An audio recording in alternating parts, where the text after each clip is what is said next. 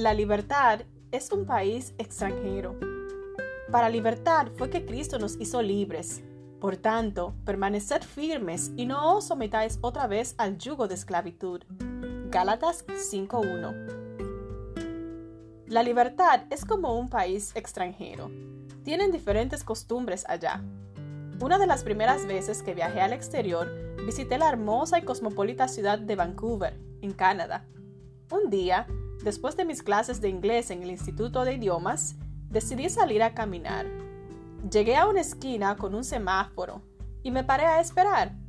Esperé y esperé, pero la luz seguía roja. De pronto apareció un muchacho canadiense que se acercó al semáforo y presionó un diminuto botón en el poste, apenas perceptible.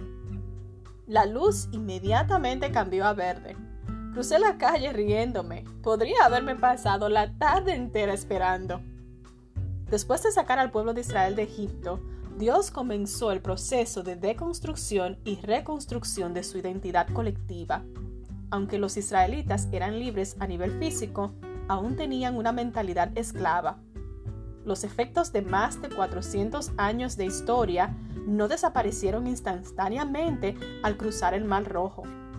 Añorando lo que solían comer cuando eran esclavos, los israelitas se quejaban nos acordamos del pescado que comíamos gratis en Egipto, de los pepinos, de los melones, los puerros, las cebollas y los ajos. Números 11.5. Más allá de que estuvieran cansados de comer maná todos los días, el hecho de que dijeran que la comida de Egipto era gratis es muy significativo.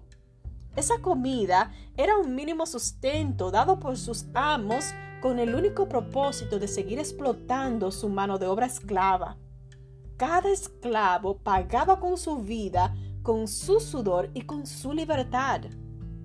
Cuando Jesús nos libera, pasamos por el mismo proceso de deconstrucción y reconstrucción. La libertad se siente incómoda y extraña, como un país extranjero donde tenemos reglas y no entendemos el idioma. Por eso, nos tienta a volver atrás, porque al menos la esclavitud es familiar. Pero Dios nos ama demasiado como para permitir esto. Dios nos llama a conquistar terreno espiritual y emocional, a permanecer libres. Nos llama a recibir nuestra identidad de hijas, no de esclavas. Señor, quiero aprender a ser libre, con pasos valientes por pequeños e imperfectos que sean. Quiero marcar una trayectoria de fe hacia adelante y hacia arriba.